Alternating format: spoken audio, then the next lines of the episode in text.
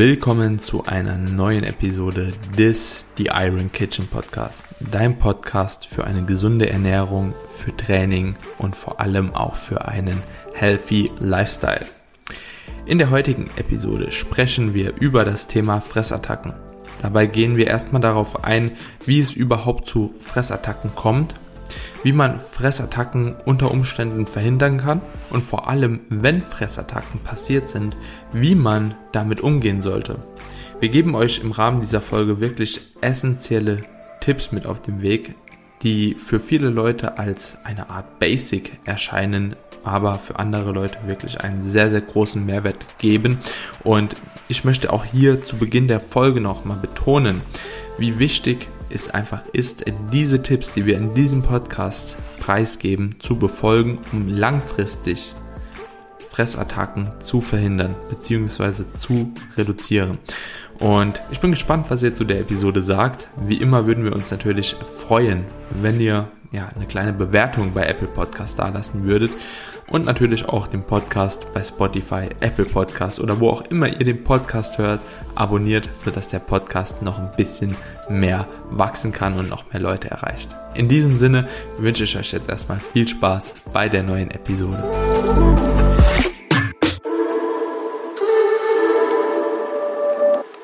Willkommen zurück zu einer neuen Episode des The Iron Kitchen Podcast. Heute mit einer sehr, sehr coolen Folge, mit einer, wir haben schon vorher ein bisschen gesagt, so einer etwas emotionaleren Folge für viele Leute. Und zwar geht es um das Thema Fressattacken. Ne? Und ich denke, da haben wir hier einen richtig guten Experten mit am Start. Carmine, das ist bestimmt so mit deine Thematik wahrscheinlich, mit der du dich wahrscheinlich auch sehr, sehr häufig beschäftigen musst, oder? Ja, was erwartet uns in der heutigen Episode, mein Lieber? Ja, wir werden uns äh, über den richtigen Umgang mit oder nach einer Fressattacke unterhalten. Und mir ist es an der Stelle auch ganz wichtig, so wie ich das auch immer auf Instagram äh, vorher sage, bevor ich so eine Story starte, dass sich diese Inhalte nicht an essgestörte Personen richten, äh, vor allen Dingen nicht an Binge-Eating gestörte Personen, die schon lange in diesem Muster drin stecken. Nicht, dass wir diesen Leuten nicht helfen wollen, aber die Tipps, die wir hier an der Stelle mitgeben, sind wahrscheinlich nicht optimal, um dieses Problem zu beheben. Und das ist so der Fall, wo ich dann immer dazu anrate, auf einen Therapeuten zurückzugreifen oder sich wirklich professionelle Hilfe zu suchen und sich da auch nicht zu schade zu sein. Klar kann man es natürlich versuchen, erstmal alleine zu machen, ja. Aber wenn man jetzt wirklich schon so, so lange da drin steckt und man merkt, man wird immer wieder rückfällig und man steckt da vielleicht schon seit vielen Monaten, wenn nicht sogar Jahren drin, so dann ist auch mal der richtige Zeitpunkt, um zu sagen, okay, ich schaff's halt nicht alleine und äh, selbst wenn ich 50 Influencern folge auf Instagram, die es alle geschafft haben das heißt nicht, dass du es auch schaffst. Und das ist auch kein Zeichen von Schwäche, sondern ist einfach nur ein Zeichen dafür, dass du eben von extern ein bisschen Unterstützung brauchst, um da wieder rauszukommen. Aber das ist mir einfach ganz wichtig, Daniel, weißt du, weil mhm. ähm, ich will ja auch nicht die falschen Leute ansprechen. So, das, das gleiche Problem habe ich auch bei meinen Rezepten, wenn ich Low-Calorie-Rezepte mache. So, das, das kann natürlich Öl ins Feuer schütten für essgestörte Personen, die sich daran bereichern. Aber mir geht es eher darum, den Leuten zu helfen, die wirklich auch sagen, hey, ich will mal eine, eine Diät gut durchziehen können oder allgemein meine Ernährung etwas umstellen, mich kalorienbewusst ernähren. Also ne, es ist halt immer die Frage, äh, aus welchem Blickwinkel man das Ganze für sich sieht oder betrachtet oder aufnimmt.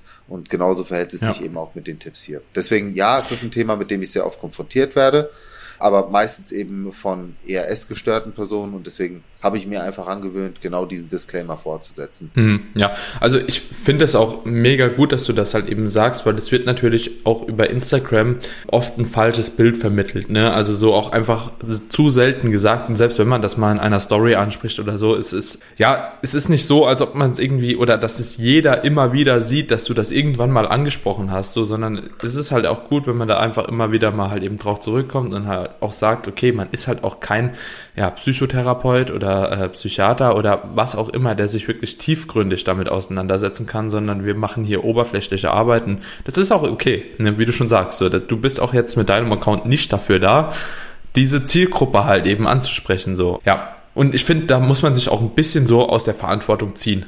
Also finde ich persönlich, ne, dass man einfach sagt, okay, ja gut, aber es ist halt auch irgendwo mein Job und es gibt halt auch ganz, ganz viele Leute, denen ich mit der Arbeit wirklich helfe. Also so, ich helfe auch jemanden und ganz viele Leute gehen da ja immerhin so, ja, aber denk an die und die Person. Ja gut, aber Du kannst halt nicht ja, für alle die ne? Verantwortung übernehmen. Das ist halt, das ist e auch mal ein ganz eben. großes Problem, weil an sich, ich habe so ein Helfersyndrom und ich will gern allen helfen. Mhm. Aber das ist halt so eine Zielgruppe, wo ich sage, ich kann euch leider nur begrenzt helfen. Ich, ich kann euch diese Tipps geben, die ich jetzt heute mit dir zusammen bespreche. Aber das sind wahrscheinlich nicht die Tipps, die dir helfen werden, weil du ein ganz anderes mhm. Problem hast, was viel tiefer verankert ist, als der erste Tipp, den ich dann raushauen würde, so halte dein Kaloriendefizit, falls du auf Diät bist, halt nicht zu hoch. So, das wird mhm. wahrscheinlich nicht das, das wird wahrscheinlich bei dir nicht die Ursache sein. Die ist sicherlich eine ganz andere. Ja, ja, bin ich voll bei dir. Also das ist, muss man sich einfach so ein bisschen entziehen. Aber lass uns mal auf jeden Fall auf die Folge zurückkommen. Jetzt haben wir vier Minuten herumgequatscht. Ist aber trotzdem wichtig, ne? Eben Kurz nochmal. Genau, ja. Ist, ist wichtig, sollte man ansprechen. Aber jetzt gehen wir mal in die Folge rein. Und ich würde vielleicht auch einfach mal starten tatsächlich, so was mir geholfen hat. Ich bin ja jetzt schon jemand, der extrem routiniert ist, der ja, also ich krieg's halt schon immer hin, ne? muss ich halt ganz klar sagen, so umso länger man da drin ist, du bestimmt auch, so man hat einfach ein Gefühl dafür entwickelt schon, auch ein Gefühl für Lebensmittel etc., die man halt eben gut findet, aber der wichtigste Tipp meiner Meinung nach ist eine gesunde Routine eine langfristige, gesunde Routine. Und da hatten wir jetzt auch schon zwei Folgen vorher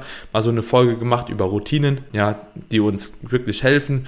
Ach, zwei Folgen vorher, ja, wir haben die zwei Folgen vorher aufgenommen, wann die rauskommt, weiß ich immer nicht. Äh, ja, auf jeden Fall, das ist eine Sache, die mir extrem geholfen hat. Bau dir deine Mahlzeiten so, dass sie in deinen Alltag passen. Und dann hast du alleine schon auch nicht so das Bedürfnis, immer wieder zu einer Fressattacke zu kommen, weil du über den Tag oftmals zu den Zeitpunkten, an denen du wirklich Hunger hast, ausreichend gesättigt bist. So, das hat mir extrem geholfen. Mhm.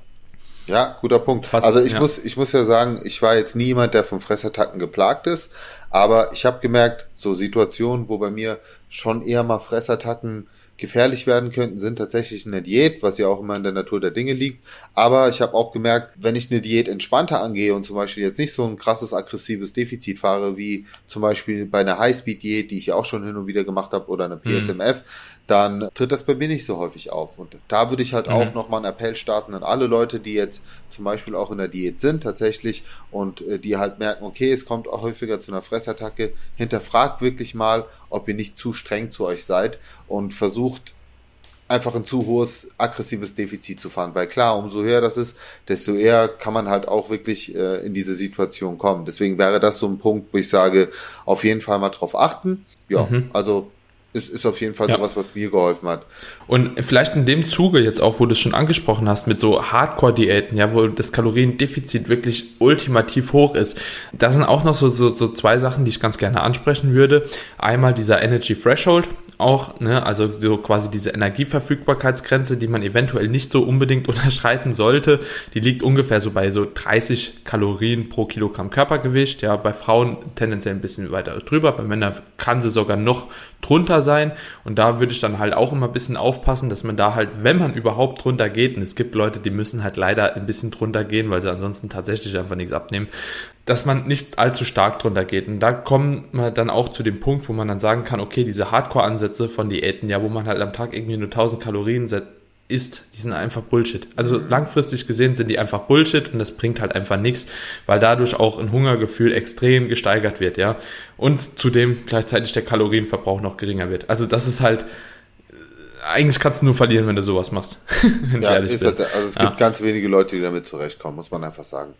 Ja. Mhm. Aber und, ganz kurz vielleicht noch ja. eine Sache, weil Alter, ähm, auch so das Thema Alltag, was mir gerade einfällt, nicht, dass mir gerade jetzt entfällt, weil du auch mhm. über dich gesprochen hast. Eine Sache, die mir auch noch gut geholfen hat, ich habe ja irgendwann herausgefunden, was so mein Triggerfood ist. Ja, bei mir ist es zum Beispiel immer Eis gewesen. Also wenn ich Eis im Tiefkühlfach hatte, so dann boah, konnte ich mich einfach nicht zurückhalten. Ja. Also so der einfachste Tipp, glaube ich, um, um Fressattacken zu vermeiden, ist, also man sollte es vielleicht jetzt gar nicht kaufen oder wirklich auch außerhalb der, der Reichweite haben oder aus dem Blickfeld raus haben. Das sind so zwei Dinge, die mir halt extrem gut geholfen haben, weil, also ich, ich war mir dann echt zu schade, dann rauszugehen, zum Edeka zu laufen, mir dann Eis zu holen, um jetzt meine Eisgelüste zu stellen. Woraus dann übrigens auch meine Ice Cream entstanden ist, meine selbst, mein selbstgemachtes Proteineis, was ich mir auch wirklich ja.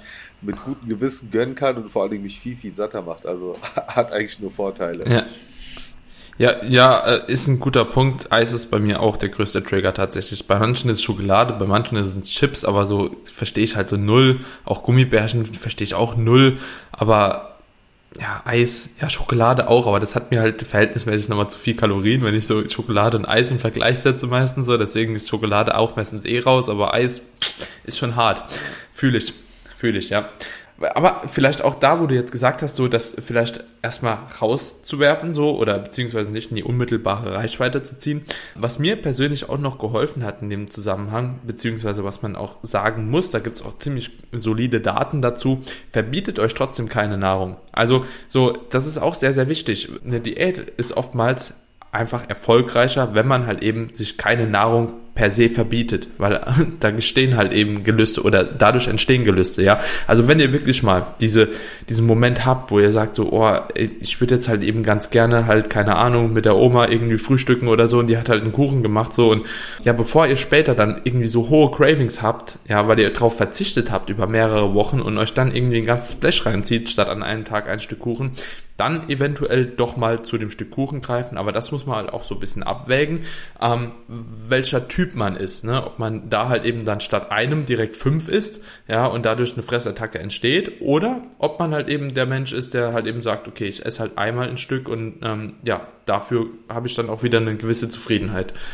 Ja. Du hast einen sehr geilen Punkt genannt, Daniel, nämlich das ganze Thema Ernährungsplanung. Ich will nicht immer über Diätplanung sprechen, sondern über Ernährungsplanung. Wir sprechen jetzt sehr viel über, was hilft uns dabei, dass es erst gar nicht aufkommt.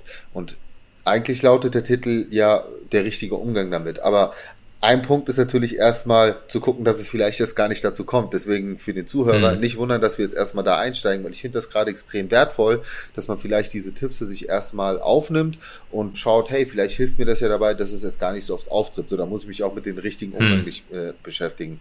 Aber das Thema Ernährungsplanung finde ich da extrem wertvoll. Äh, das, was du gerade geschildert hast mit der Oma, kann man nämlich genauso gut übertragen mit dem Sonntagsbrunch oder dem Mittag, äh, keine Ahnung, so dem traditionellen Mittagessen bei Mama und Papa, samstags oder sonntags, wie auch immer. Mhm. Und da kann man ja zum Beispiel auch sagen, okay, warum denn nicht einfach so eine Art Calorie Cycling für mich implementieren? Also wenn ich zum Beispiel weiß, mein Wochenrhythmus ist immer so und so, ja, also keine Ahnung. Ich merke halt immer, wenn ich eine Fressattacke habe, dann ist sie irgendwie immer samstagsabends oder freitagabends oder, oder sonntagabends.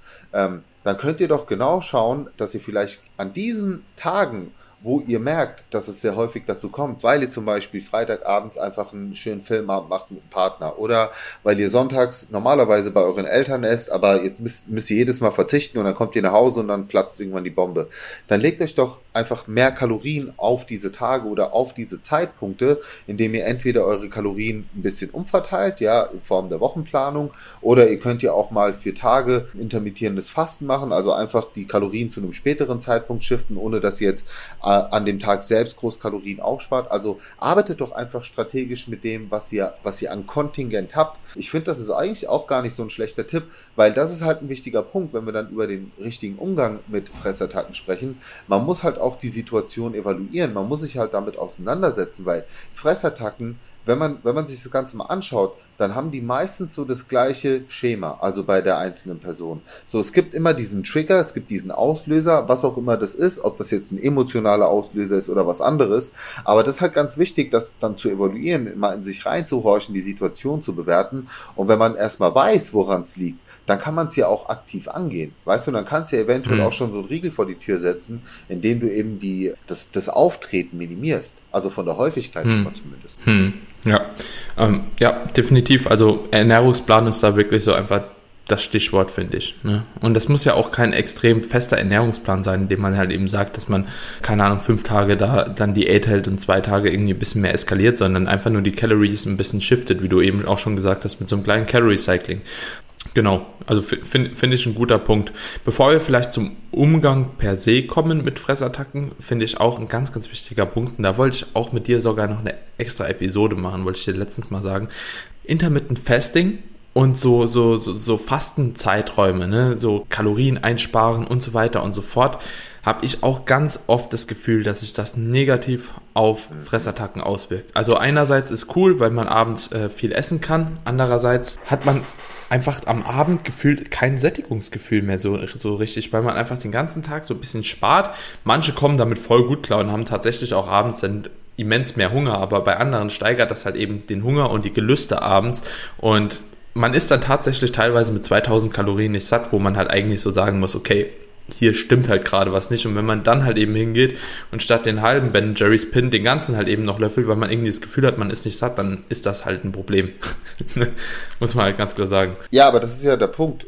Letzten Endes ist intermittierendes Fasten ja nichts anderes als ein Werkzeug. Ja, Mhm. Und ich sage genau. intermittierendes Fasten ist auch nur für Leute sinnvoll, die auch diesem Schema entsprechen. Also mein Dad ja. ist ein gutes Beispiel. Der ist kein Frühstücker. Der macht, sein, der macht Zeit seines Lebens intermittierendes Fasten. Er nennt es halt nicht intermittierendes Fasten, weil er es nicht kennt als Begrifflichkeit. Mhm. Aber das ist halt einfach das, was zu seinem Leben passt zu, sein, zu seinen Essgewohnheiten. Viele machen aber intermittierendes Fasten, weil sie irgendwo mal gelesen haben, dass es super toll ist oder weil hm. sie sich äh, damit ausmalen, okay, damit kann ich meine Zeit gut überbrücken und dann kann ich aber abends besser satt werden. Aber genau hm. das, bei den Leuten eskaliert es nämlich, weil da staut sich nämlich hm. so ein Hunger an, dass es dann am Ende komplett explodiert. Und wenn du das für dich so herausgefunden hast, dass es einfach nicht funktioniert für dich intermittierendes Fasten, dann versuchst halt nicht zwanghaft weiter fortzuführen, sondern überleg dir halt was anderes. Oder wenn, dann versuch zumindest das intermittierende Fasten halbwegs vernünftig zu machen. Weil Daniel, ganz ehrlich, weißt du, was dann auch viele machen? So, die, die fasten dann und haben dann ihr Essensfenster meinetwegen so von 14 bis 22 Uhr und dann starten die um 14 Uhr rein, aber nur mit so einem kleinen Salat oder mhm. weißt du, nur so einer mhm. Kleinigkeit mhm. und versuchen halt wirklich so die von 2000 Kalorien oder von den Gesamtkalorien so drei Viertel nur aufs Abendessen zu legen. Mhm. Und ganz ehrlich, bis dahin hast du so einen Hunger aufgestaut, weil ganz, dein Körper mhm. ist doch nicht dumm. Dein Körper merkt doch, mhm. dass du ihm den ganzen Tag die Energie vorenthalten hast. Und dann bricht halt der Damm. Ja, dann, dann äh, ja. ist er weit über seinen Bedarf hinaus, zumal du dann eben auch ganz dumme Essensentscheidungen triffst. Also dein Gehirn lässt sich dann auch meistens ja. Mahlzeiten oder ich sag jetzt mal Lebensmittel essen, wo er genau weiß, die sind sehr kalorienreich und mit denen kannst du dich halt ganz schnell überfressen. Hm. Ja, ja, man, man kennt's. Also ich glaube, du und ich, wir haben es beide auch schon durch und ich kann das halt eins zu eins so bestätigen. Bei mir war es jeden Tag so. Jeden Tag. 1000 Kalorien über den Tag, zweieinhalbtausend am Abend. Das war schon mhm. schlimm. Ja. Aber ich würde jetzt mal auf den Umgang einfach wirklich so mit Fressattacken so übergehen. Und ich denke, du bist da auf jeden Fall deutlich tiefer in der Thematik drin. Ähm, hast wahrscheinlich auch schon mehreren Leuten da eine gute Beratung gegeben. Was ist für dich so der erste Schritt, wenn jemand tatsächlich eine Fressattacke hatte? Also ganz wichtig, ganz wichtig ist Akzeptanz. Akzeptanz, dass es passiert ist, nicht die Situation überzubewerten und jetzt zu denken, okay, jetzt ist alles verloren und durch diese eine Fressattacke habe ich mir jetzt alle Erfolge zunichte gemacht oder ich bin jetzt aus meiner Routine ausgebrochen, die ich mir jetzt so hart erarbeitet habe, wenn man zum Beispiel an einem Punkt ist, wo man sagt, man will seine Ernährung, ich sag mal, etwas umstellen, ja, man will sich vielleicht kalorienbewusst ernähren und jetzt ist es mal dazu gekommen. So, ey, das ist völlig normal, dass es mal dazu kommen kann. Äh, du bist dadurch kein Versager, äh, du bist nicht unnormal, das passiert jedem. Solche Rückschläge passieren jedem und deswegen ist wichtig, das zu akzeptieren als Teil des Prozesses. Das finde ich schon mal ganz, ganz wichtig. Und eine weitere wichtige Sache ist eben keine Gegenmaßnahme zu ergreifen. Das ist nämlich genau die Denkweise, die häufig in diesen Binge-Eating-Cycle überhaupt erst reinführt. Dieses, ich hatte eine Fressattacke, jetzt muss ich als Gegenmaßnahme am Tag darauf oder die Tage darauf nochmal Kalorien einsparen, muss die, die Zügel nochmal enger ziehen, muss noch härteres Defizit vielleicht eingehen. Was passiert? Natürlich registriert das der Körper, zack, es kommt schnell wieder zur Fressattacke, wieder kommt die Gegenreaktion ja. und genau so entwickelt sich sehr, sehr häufig so ein Binge-Eating-Cycle und man steckt auf einmal drin mhm. und denkt sich so, wie zum Teufel bin ich überhaupt reingekommen. Deswegen ist wichtig, abhaken, also so doof, so doof es klingt oder so simpel es klingt, man muss lernen wirklich diese Situation abzuhaken, den Tag abzuhaken und am nächsten Tag einfach genau die Routine so weiter durchzuziehen, wie man es sonst auch gemacht hat. Das ist extrem wichtig für eure mentale Gesundheit und wird euch dauerhaft auf jeden Fall eher ans Ziel bringen. Zumal ein, lass uns mal ehrlich sein, Daniel, eine Fressattacke, die jetzt mal alle paar Wochen vorkommt, die hat so 0,0001% Auswirkungen auf den langfristigen Erfolg. So, es ist halt ja. einfach so, ja. Das kann man ja. auch rational sehen. Äh, wenn du mal 1000 Kalorien über deinen Bedarf gegessen hast, so dann, wie viel kannst du da effektiv an Fett aufgebaut haben? Es ist ein Witz, ich habe das ja. mal durchgerechnet. Das sind, glaube ich, 20 Gramm Fett, die du aufbauen kannst. So, ne, also hm. es, es hat deswegen, ja, man, man muss da vielleicht auch mal die rationale Denkweise einnehmen und sich sagen, ey, okay, ist scheiße gelaufen auf gut Deutsch, aber es geht jetzt weiter und dann wird durchgezogen. Hm, ja, ja, bin, bin da eh auch voll bei dir. Ich, ich glaube, das ist auch so oftmals das größte Problem, dass Leute dann halt eben auch zu kurzfristig denken und zu kurzfristig reagieren, wie du eben schon gesagt hast, mit so ja, Kompensationsstrategien am Tag dann danach irgendwie, weil oftmals ist es ja so, man ist dann ja auch ein bisschen mehr zu viel, ja. Also, und wenn man dann versucht, das, was man mehr gegessen hat, am nächsten Tag und am übernächsten Tag zu kompensieren, dann würde man wahrscheinlich teilweise halt eben die Tage nur 600, 700, 800 Kalorien essen und das funktioniert halt einfach nicht. Es funktioniert nicht. So. Und die meisten Leute sind ja auch sowieso in der Situation, dass es bei ihnen komplett egal ist. Also egal, ob du jetzt eine Woche früher mit deiner Diät fertig wirst oder eine Woche später, es ist doch Jacke wie Hose. Also deswegen, wenn das in einer Wettkampfdiät passiert, und das passiert auch teilweise Leuten in einer Wettkampfdiät, ja gut, du musst halt irgendwann fertig werden, so dann ist das nochmal mit einem anderen Auge zu betrachten. Aber auch da muss man halt eben sagen, diese Kompensation mit nächsten Tag halt einfach deutlich weniger essen funktioniert so nicht, weil du hast dich schon ein Defizit errechnet und dann einfach noch härter reinzugehen, das ist nicht die Lösung halt. Und ähm, ich fand das auch gut, dass du das als ersten Punkt genannt hast, Akzeptanz akzeptiere einfach, das ist jetzt passiert und es ist auch nicht schlimm, weil irgendwo sind wir halt alle Menschen, ne? Und dementsprechend, also, pff, ja. Aber selbst wenn du nicht auf Diät bist, weißt du, wir müssen ja nicht immer über ein Diätszenario sprechen. Lass uns ja. einfach über Personen sprechen, die allgemein versuchen, ihre Ernährung umzustellen oder sich äh, gesünder zu nennen, wie auch immer, und, und dann zurück in, in alte Essensmuster fallen. Es ist überhaupt nicht schlimm. Und ganz ehrlich, ja. weißt du, es ist auch viel schwerer, sich gesunde Routinen anzueignen, wenn du eine Familie hast, wenn du Kinder hast, dann je nach Alter des Kindes, ähm, hm.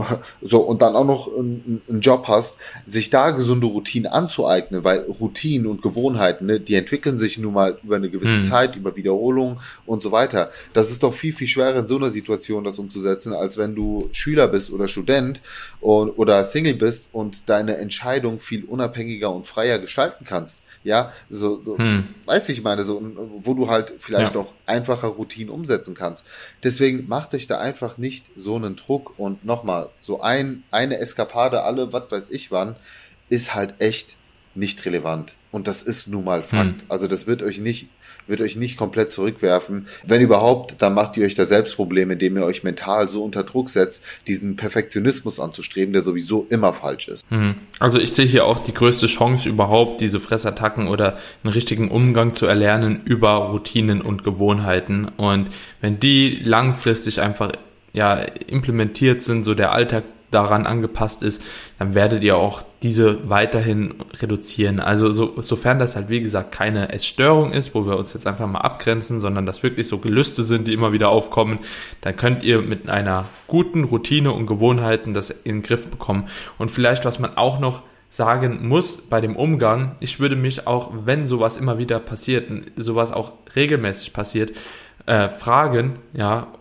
zum Beispiel, wenn man Kaloriendefizit ist, ob das jetzt gerade überhaupt angebracht ist, ein Kaloriendefizit zu machen, bevor ja. man nämlich Fressattacken nicht im Griff hat, ja, auch schon auf Erhaltungskalorien, sollte man auch gar nicht erst dran denken, überhaupt eine Diät zu machen, weil ja, das wird nur mental schwierig werden, wenn, wenn ihr immer wieder merkt, so es funktioniert nicht und es ist immer wieder ein Rückschlag und das demotiviert einfach auch. Und ein guter Punkt auch in der stressigen Situation, was ich auch ganz oft erlebe, dann schreiben die, ja, ich habe total oft Fressattacken und ah, es ist so schwierig. Und dann frage ich immer, ja, aber wie ist es denn aktuell bei dir? Ist, ist eine Diät überhaupt gerade richtig angebracht?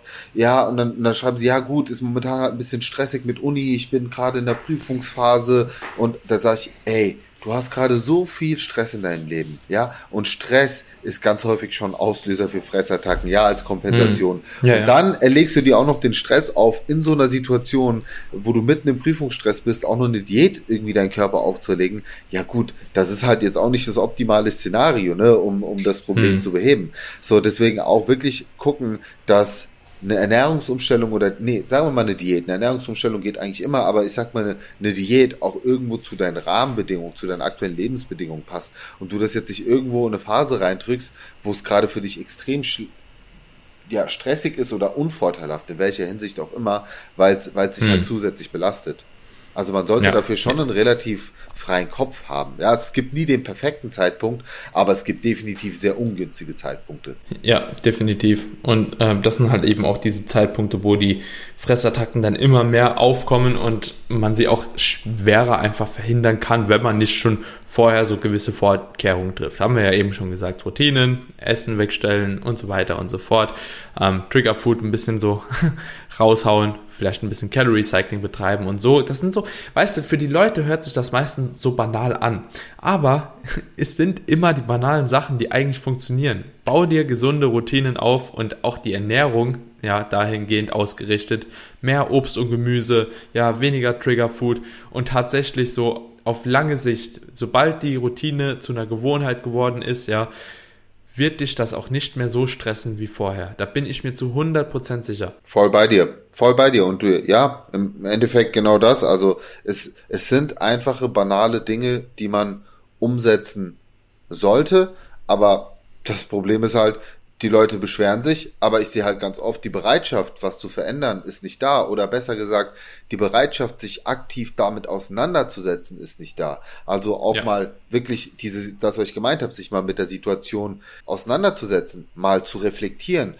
Warum ist es aufgetreten? Wann tritt das in der Regel bei mir auf? Ähm, also ne, wirklich mal auch mit, mit seinen Gefühlen, mit seinen Emotionen auseinanderzusetzen. Warum macht das denn dann niemand? Dann beschwer dich nicht. Das gleiche Thema äh, hatte ich zum Beispiel auch beim Thema Blähbauch. Ihr sagte mir, ja, ich habe mal Blähbauchprobleme. Habe ich gesagt, ja, hast du schon mal ein Ernährungstagebuch geführt und damit meine ich nicht Kalorien tracken, sondern wirklich mal ein Ernährungstagebuch, wo du dann aufschreibst, wie hat sich deine Mahlzeit zusammengesetzt und dann vielleicht auch mal äh, einzelne Sachen rausstreichst und mal guckst, auf was empf- äh, reagierst du empfindlich. Ja gut, aber das ist ja mega anstrengend. Okay, gut, dann ist ja, dann, dann ist dein Blähbauchproblem aber scheinbar nicht schlimm genug, dass du dich damit auseinandersetzen willst. Dann musst du halt damit leben, aber dann beschwer dich nicht. Und gleich ist es halt Mhm. bei Fressattacken.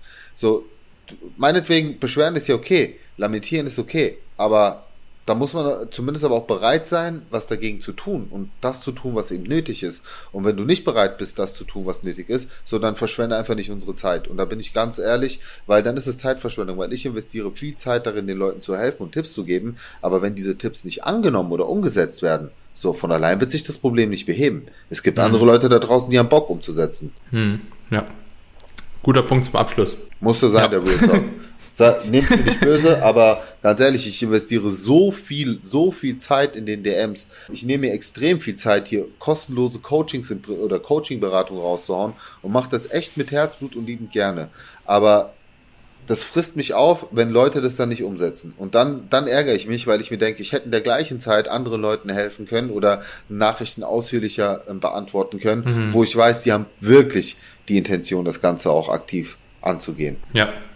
Nee, gebe ich dir vollkommen recht. Die Leute sehen auch gar nicht, wie viele Nachrichten am Tag halt eben reinkommen, ne? Und dass man auch nicht eigentlich jede beantworten kann und es trotzdem immer versucht und ja, dann halt null Eigeninitiative ist halt auch für uns demotivierend, muss man einfach sagen. Ja, ist so. Genau. Alright. In diesem Sinne würde ich sagen, beenden wir diese Folge. Und ja, Leute, wie immer, wenn ihr Bock habt, äh, dass wir weiterhin geile Episoden für euch produzieren, dann lasst doch gerne einen kleinen Screenshot in eurer Story da, markiert uns gerne drauf. Und ja, so bringen wir den Podcast einfach ein bisschen zum Wachsen. Es wäre sehr, sehr geil. Und ansonsten, Kamine, würde ich sagen, sehen, hören wir uns in der nächsten Episode wieder. Jawohl. Ciao, bis ciao. demnächst. Ciao, ciao.